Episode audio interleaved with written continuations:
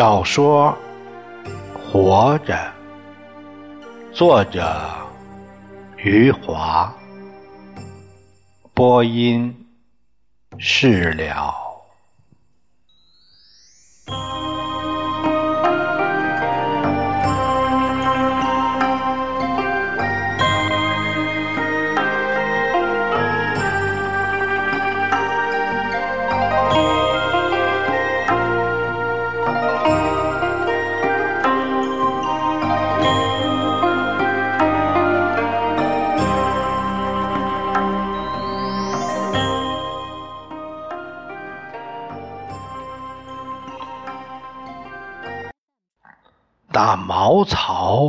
浇上了我们吃的油，火苗子呼呼的往上窜，黑烟在屋顶滚来滚去。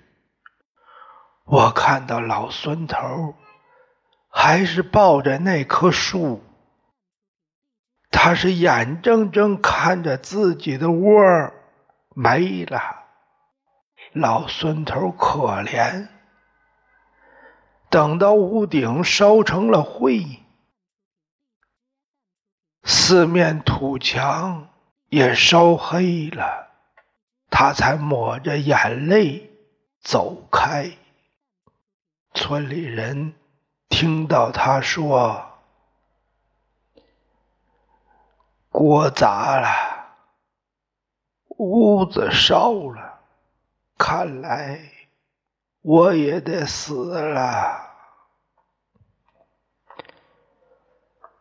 那天晚上，我和家珍都睡不踏实。要不是家珍认识城里看风水的王先生，我这一家人都不知要到哪儿去了。想来想去，这都是命，只是苦了老孙头。家珍总觉得这灾祸是我们推到他身上去的。我想想，也是这样。我嘴上。不这么说，我说是灾祸找到他，不能说我们推给他的。铸钢铁的地方算是腾出来了，去城里买锅的也回来，他们买了一只汽油桶回来。村里很多人以前没见过汽油桶，看着都很稀奇，问这是什么玩意儿？我以前打仗时见过，就对他们说：“这是汽油桶，是汽车吃饭用的碗。”队长用脚。踢汽车的碗，说太小了。买来的人说没有更大的了，只能一锅一锅煮了。队长是个喜欢听道理的人，不管谁说什么，他只要听着有理，就相信。他说：“也对，一口吃不成个胖子，就一锅一锅煮吧。”有庆这孩子看到我们很多人围着汽油桶，提着满满一篮草，不往羊棚送，先挤到我们这儿来了。他的脑袋。从我腰里一擦一磨的钻出来，我想是谁呀？低头一看，是自己儿子。有庆对着队长喊：“煮钢铁，桶里要放上水。”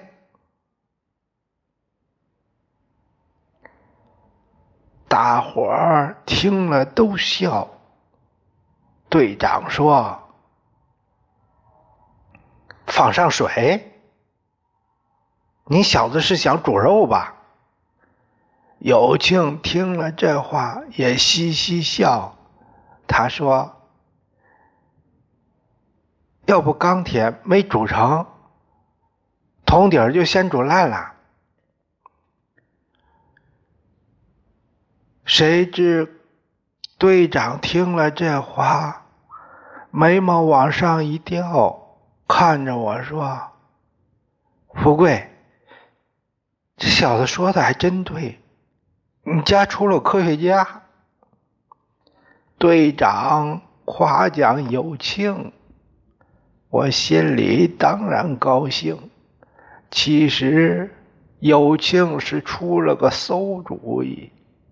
汽油桶在原先老孙头家架了起来，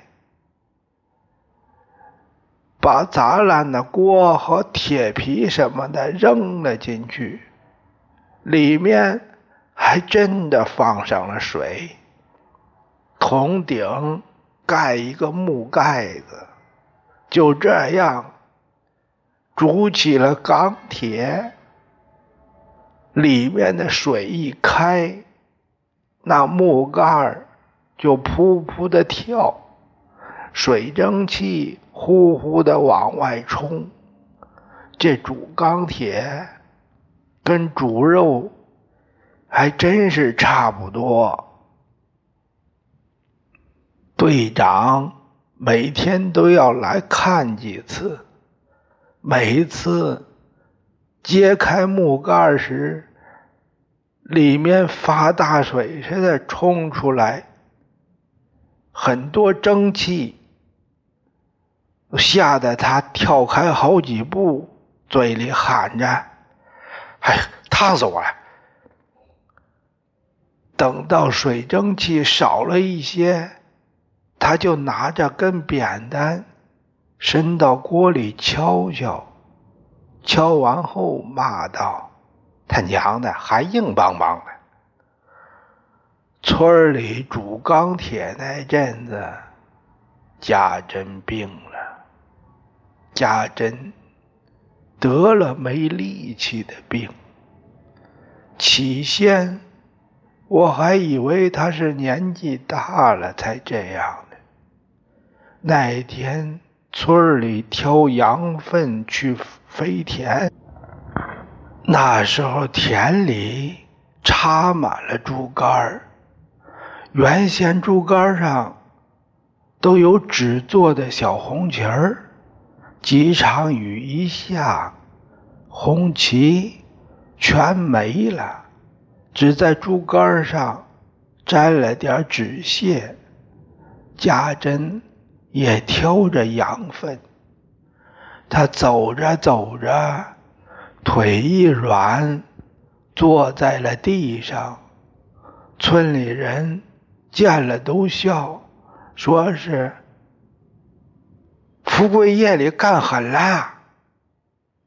贾珍自己也笑了，他站起来，试着再跳，那两条腿就哆嗦。抖的裤子像是被风吹的那样乱动起来，我想他是累了，就说：“你歇一会儿吧。”刚说完，家珍又坐到了地上，担子里的羊粪泼出来，盖住了他的腿，家珍的脸一下子红了。他对我说：“我也不知道是怎么了。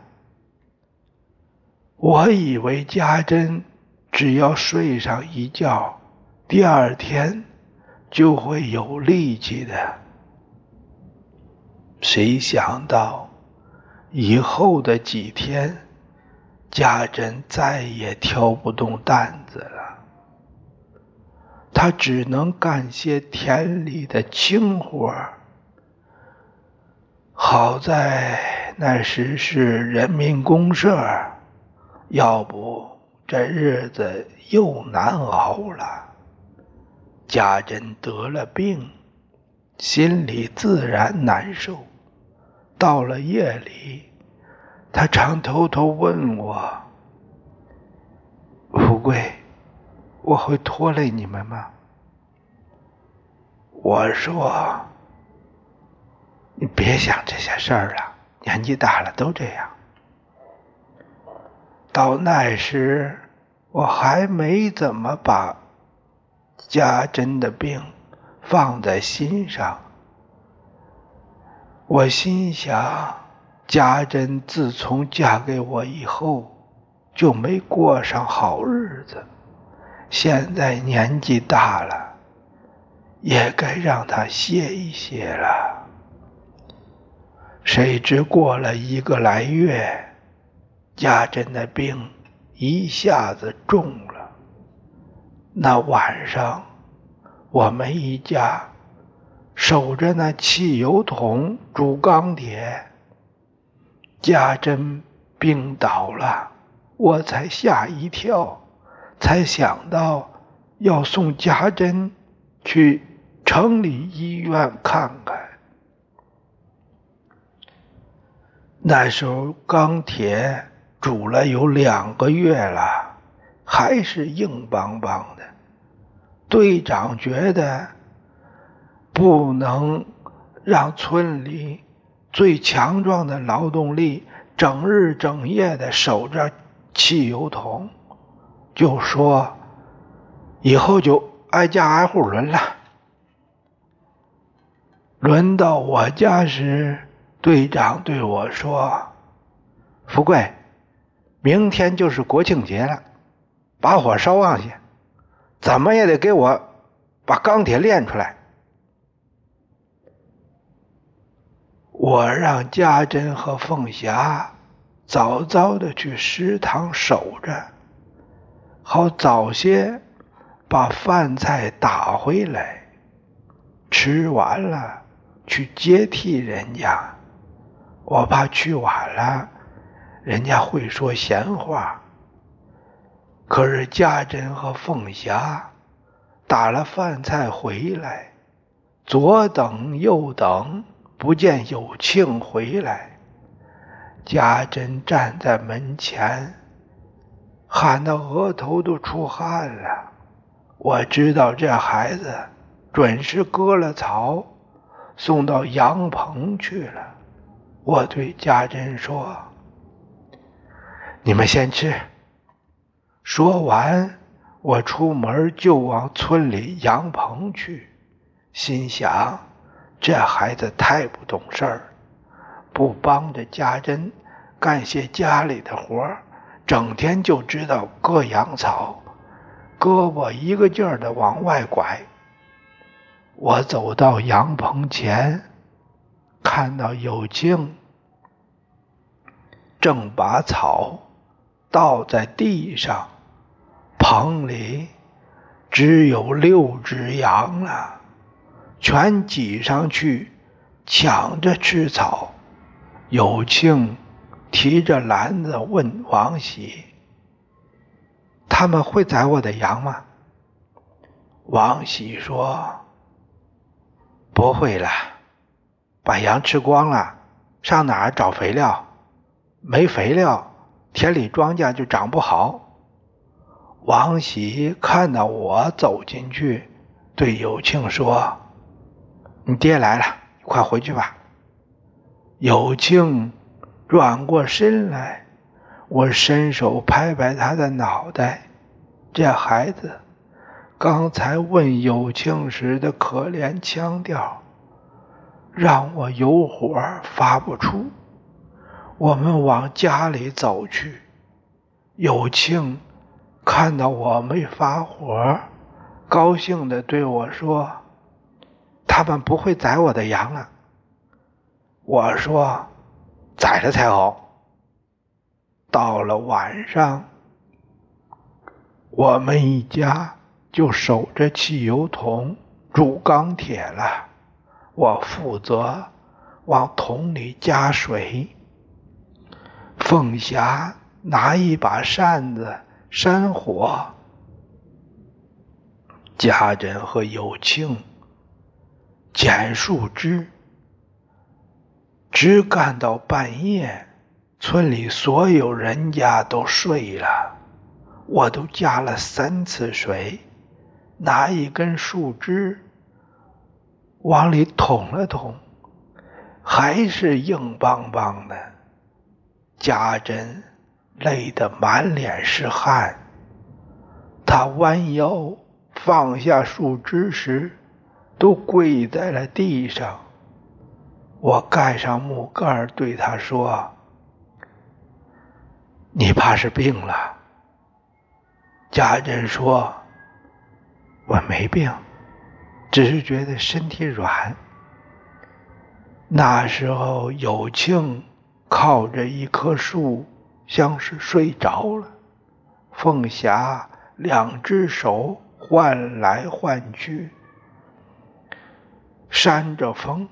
他是胳膊疼了，我去推推他，他以为我要替他，转过脸来直摇头，我就指着有庆，要他把有庆抱回家去，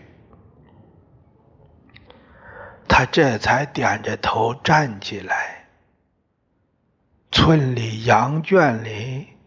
传来羊咩咩的叫声。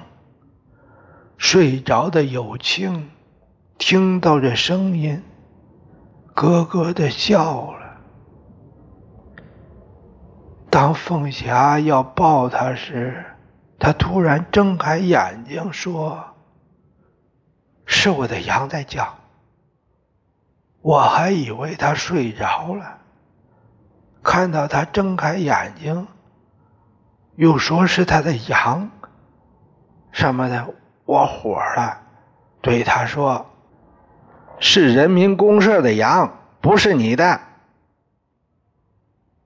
这孩子吓一跳，瞌睡全没了，眼睛定定的看着我。家珍推推我说我。你别吓唬他。说着，蹲下去对有庆轻声说：“有庆，你睡吧，睡吧。”这孩子看看家珍，点点头，闭上了眼睛。没一会儿功夫，就呼呼的睡去了。我把有庆抱起来，放在凤霞背脊上，打着手势告诉凤霞，让她和有庆回家去睡觉，别来了。凤霞背着有庆走后，我和家珍坐在火前。那时天很凉。坐在火前暖和，家珍累得一点力气都没了，胳膊抬起来都费劲。我就让家珍靠着我，说：“你就闭上眼睛睡会儿吧。”家珍的脑袋往我肩膀上一靠，我的瞌睡也来了。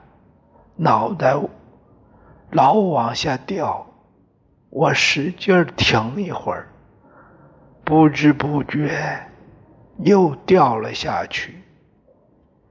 我最后一次往火里加了树之后，脑袋掉下去就没再抬起来。我不知道自己。睡了有多久？后来轰的一声巨响，把我吓得从地上坐起来。那时候天都快亮了，我看到汽油桶已经倒在了地上，火像水一样流成一片的在烧。我身上盖着家珍的衣服。我立刻跳起来，围着汽油桶跑了两圈没看到家珍。我吓坏了，吼着嗓子喊：“家珍，家珍！”我听到家珍在池塘那边轻声答应。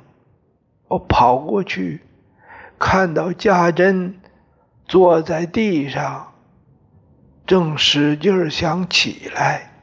我把他扶起来时，发现他身上的衣服都湿透了。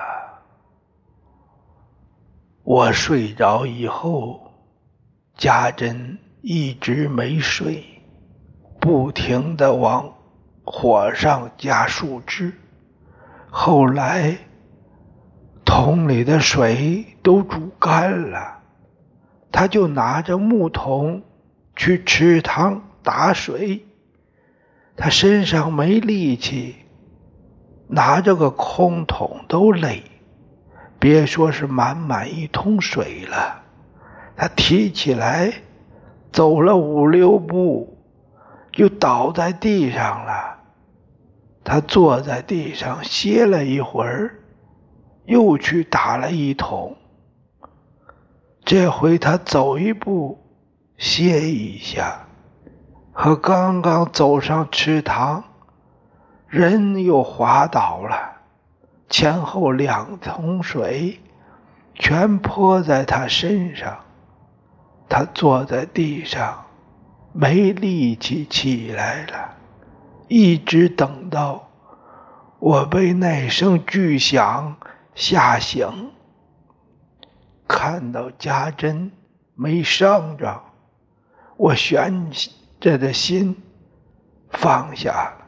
我把家珍扶到汽油桶前，还有一点火在烧。我一看，是铜底煮烂了，心想这下糟了。家珍一看这情形，也傻了，啊，一个劲儿的埋怨自己，都怪我，都怪我。我说，是我不好，我不该睡着。我想着，还是快些去报告队长吧。